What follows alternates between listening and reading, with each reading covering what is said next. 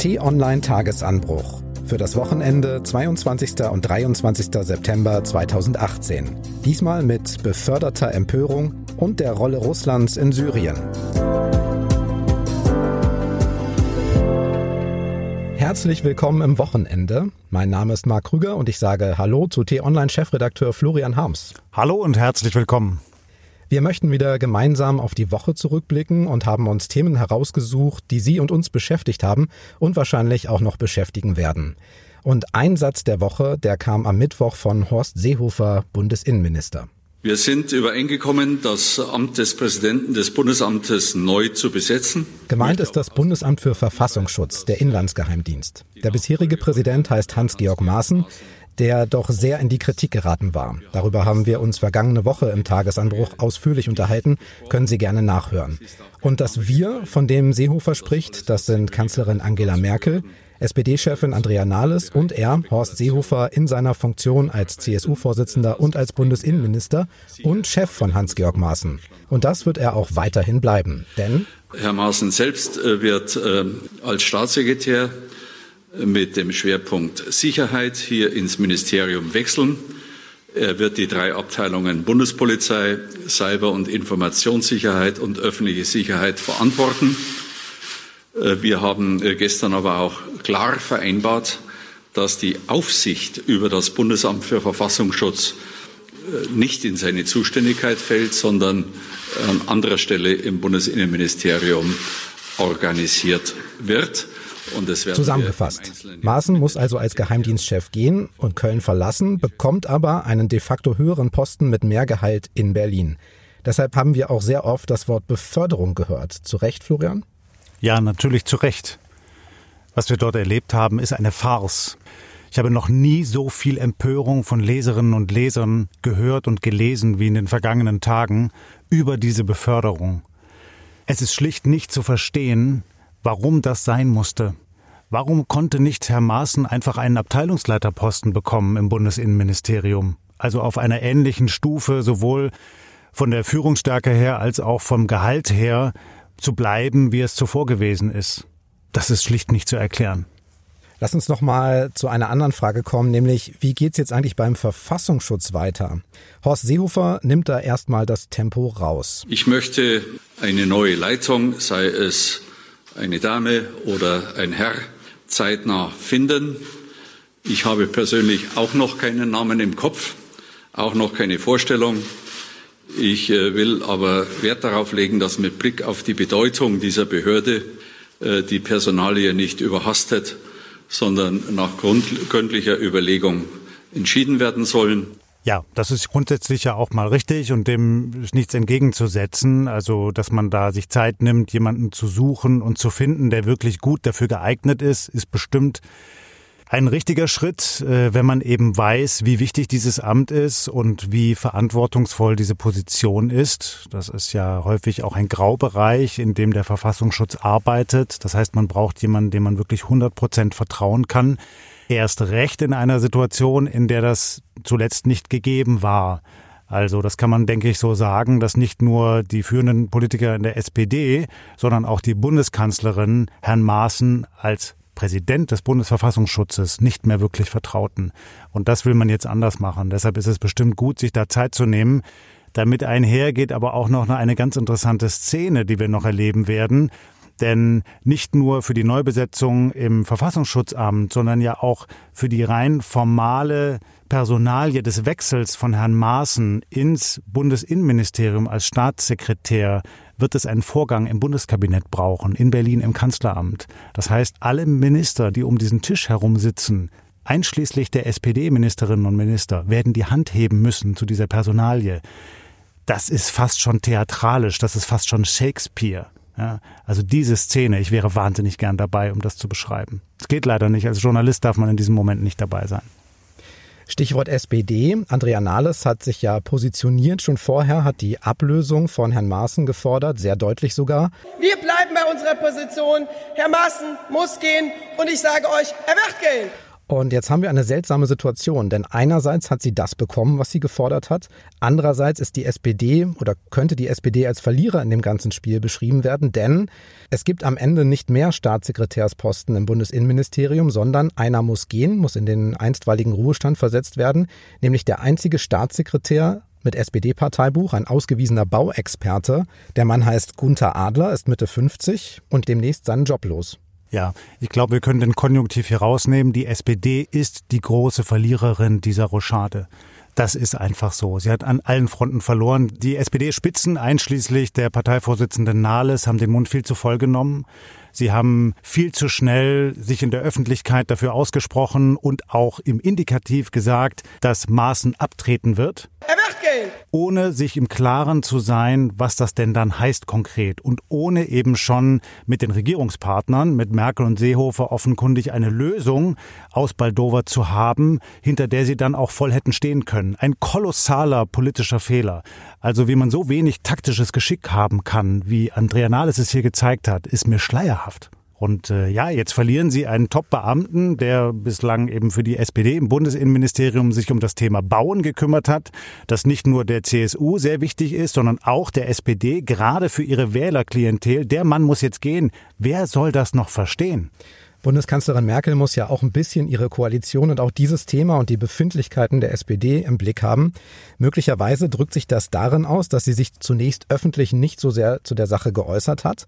Am Mittwoch hat sie dann kurz bestätigt im Wesentlichen, was bekannt war, was Horst Seehofer schon gesagt hatte. Interessant aber auch, dass sie die andere Hälfte dieser sehr kurzen Zeit, die sie mit dem Statement verbracht hat, den erstmal beiseite geschobenen SPD-Staatssekretär Gunther Adler gelobt und eine Arbeitsgarantie gegeben hat. Hören wir mal rein. Außerdem möchte ich ähm, dem Staatssekretär Adler herzlichen Dank sagen für seine Arbeit, die ich immer sehr geschätzt habe und schätze. Und wir haben uns darüber verständigt, dass wir sehr schnell Herrn Adler eine ihm angemessene Position, mit seinem Erfahrungsschatz auch ausgestattete Position äh, geben wollen, weil wir seine Arbeit auch im Rahmen der politischen Arbeit und der Bundesregierung weiter benötigen. Gut gemeint, schlecht umgesetzt. Wer soll denn das noch verstehen? Ja. Also, man nimmt den einen raus, schiebt den irgendwo hin und der, der da vorher saß, der muss jetzt wieder irgendwo hingeschoben werden. Klar, ein Stück weit ist das das politische Geschäft, aber die Bürger verstehen das nicht in dieser Situation jetzt. Ich glaube, das kann man so sagen. Ja, das kommt herüber als Mauschelei, als Rumgeschacher, als Hinterzimmerpolitik. Das ist nicht zu verstehen. Es ist jedenfalls nicht zu vermitteln. So, und am Ende werden alle Beteiligten dabei verlieren. Ich glaube, so viel kann man sagen. Du hast die Kommentare angesprochen. Ähm, es gibt immer sehr viele Kommentare bei uns im Forum, das ist gut. Es waren tatsächlich aber unter diesen Artikeln, auch unter dem Tagesanbruch, Hunderte. Also wirklich noch auch noch mal mehr. 1200. Gibt es da eine Richtung oder differenziert sich das trotzdem aus? Natürlich, es gab auf der einen Seite auch Menschen, die Herrn Maaßen verteidigt haben. Also zum einen zu dem, was er gesagt hat über das Video, das diese Szene eines Angriffs auf einen Migranten in Chemnitz gezeigt hat. Zum Teil auch seine Beförderung verteidigt haben. Das waren aber sehr wenige. Die riesengroße Mehrheit hat regelrecht empört sich geäußert dort in den Foren. Und das hat eine Stimmung angenommen, die mich sehr beeindruckt hat. Denn es war mehr als nur der Frust, das Unverständnis über eine konkrete politische Entscheidung. Es waren häufig Äußerungen, die auch darüber hinausreichten. Also ich habe viele Kommentare gelesen von Menschen, die sehr offen gesagt haben, ich habe seit Jahren die CDU gewählt oder ich war jahrelang SPD-Mitglied, jetzt reicht es. Das ist der Punkt, an dem es für mich endet und ich kehre jetzt meiner Partei den Rücken. Das sind so viele gewesen. Auch nicht nur in unserem Forum, auch in den vielen, vielen E-Mails, die ich bekommen habe, auch auf Facebook, auf Twitter, dass ich den Eindruck habe, das hat eine andere Qualität als Empörung, die wir in der Vergangenheit über politische Entscheidungen gesehen haben. Und das haben eben, glaube ich, die Spitzen dieser drei Regierungsparteien kolossal unterschätzt und sie werden davon eingeholt werden, spätestens bei den Landtagswahlen in Bayern und in Hessen im Oktober. Und manchmal, da gehen die Dinge dann doch ein bisschen schneller. Deshalb hier ausnahmsweise ein kleiner Nachtrag. Florian Harms und ich hatten den Tagesanbruch am Wochenende nämlich schon fertig aufgenommen. Da kam nochmal Bewegung in die Sache.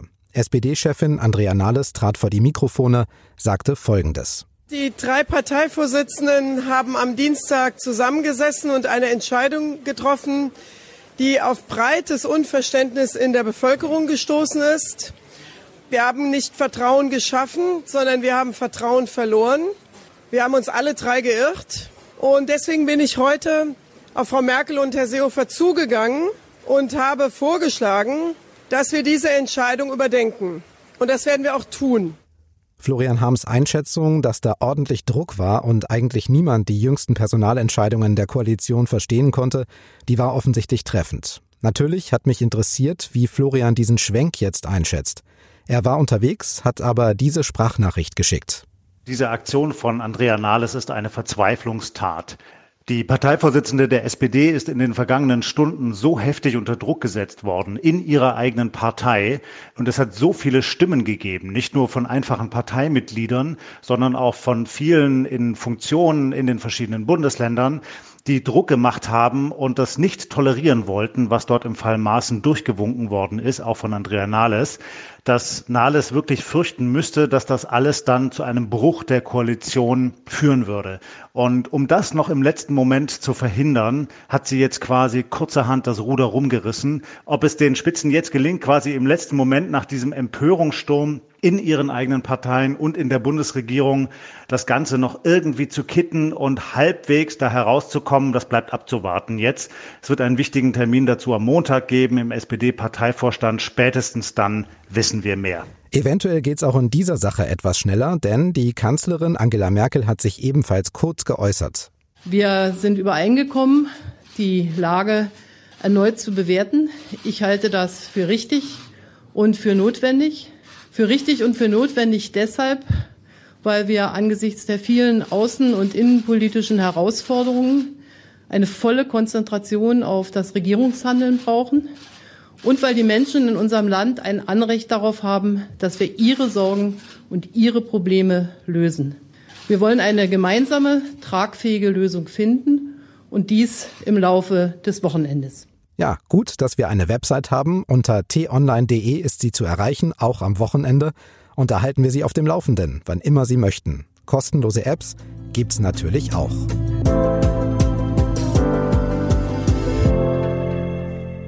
Das zweite Thema, über das wir sprechen möchten, kommt von dir, Florian.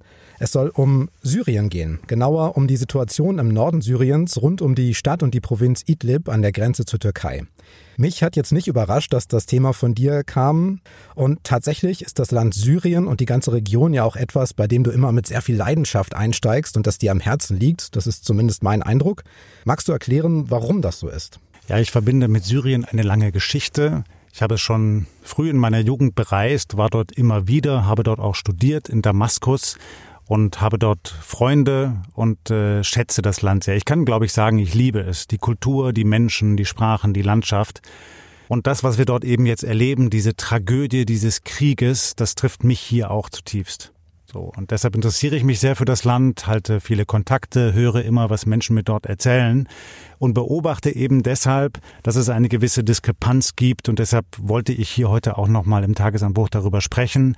Wir berichten in den Medien viel so über die große militärische Ebene, ja, quasi so mit der Draufschau von oben, mit der Fernsicht, da berichten wir dann über die Russen und die Iraner, die dort kämpfen und das Assad-Regime. Also es ist viel Kriegsberichterstattung auf dem großen Schlachtfeld. Aber wie es den Menschen geht, davon erfahren wir relativ selten und wenig.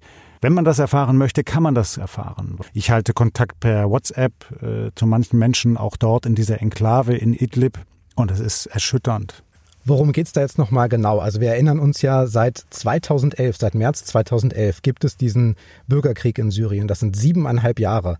Und in dieser Zeit gerät natürlich auch vieles in Schwung und durcheinander. Da ist manchmal vielleicht gar nicht ganz klar, wer sind denn da überhaupt die Beteiligten? Das sind ja mittlerweile auch sehr viele. Wenn wir jetzt auf Idlib und die Provinz gucken, welche sind da die interessanten oder entscheidenden Player, auf die wir jetzt schauen müssen? Also wenn es um das Schlachtgeschehen geht, wer kämpft da mit wem? Dann haben wir im Wesentlichen zwei große Rebellenverbände, die in dieser Enklave das Sagen haben. Die sind sehr gut trainiert, die sind zum Teil ausgebildet worden, auch von der Türkei zum Beispiel. Die Türkei versteht sich als Schutzmacht dieser Rebellen.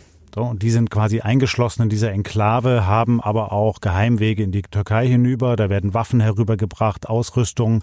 Wir haben rund um diesen Kessel dann Stationen eingerichtet von den Russen. Und die Russen beherrschen auch den Luftraum mit ihren Jets. Und die sind eben verbündet mit der Assad-Armee. Am Boden ist die Assad-Armee nicht mehr besonders stark. Viele der Kämpfer sind de facto Söldner, die rekrutiert worden sind aus Iran, aus Afghanistan, Usbekistan und anderen Staaten. So, das sind so die groben Konfliktlinien. Es gibt dann drüben im Euphrattal gibt es auch zum Teil noch äh, Gebiete, die vom IS, also dem Islamischen Staat, beherrscht werden. Der spielt aber eben lang nicht mehr die Rolle wie in der Vergangenheit. Das klingt jetzt alles relativ einfach. Am Boden ist es häufig nicht so einfach, weil dann eben auch einzelne Fraktionen gegeneinander kämpfen, weil Missgeschicke passieren, wie wir es jetzt gesehen haben, dass eigentlich die syrische Armee versehentlich einen russischen Jet abschießt. So, dabei wollten sie eigentlich die Israelis treffen, die da auch im Luftraum unterwegs sind. Also es ist ein kolossales Schlamassel und es ist eine große Tragödie. Siehst du oder sehen die Leute, mit denen du vor Ort Kontakt hast, jetzt eine Möglichkeit, diesen jahrelangen Bürgerkrieg, diesen Konflikt irgendwie zu lösen? Sei es durch einen Waffenstillstand, sei es durch einen Frieden? Ist jetzt irgendwas anders aus deiner Sicht oder aus Sicht der Kontakte vor Ort? Schwer zu beurteilen, aber eines ist mir schon aufgefallen. Wir haben ja immer wieder verheerende Einsätze gesehen von Truppen der Assad-Armee, auch mit Giftgas. So, und niemand hat sie daran gehindert. Der damalige US-Präsident Obama hat von einer roten Linie gesprochen, hat sie aber nicht gezogen. So, und äh, was wir aber jetzt sehen, ist, dass die Russen, äh, die ja heftig kritisiert werden für ihre Einsätze in Syrien, offenkundig schon darauf achten, dass das nicht alles in ein totales Gemetzel ausartet. So haben sie das bei Aleppo gemacht, als die Assad-Truppen Aleppo erobert haben. Da durften dann viele Zivilisten und Rebellen abziehen, nicht alle. Ja, aber das war schon ein relativ geordneter Prozess. Und auch jetzt bei, der, bei dem Konflikt und der Schlacht um Idlib habe ich schon den Eindruck, ähm, die Russen versuchen da als Ordnungsmacht aufzutreten. Das könnte ein Ansatz sein, weil es natürlich die diplomatischen Kanäle gibt zu den Russen und dann eben auch Außenminister Maas mit dem russischen Außenminister Lavrov konkret über dieses Thema Idlib sprechen kann. Welche Rolle könnte denn Deutschland deiner Ansicht nach spielen?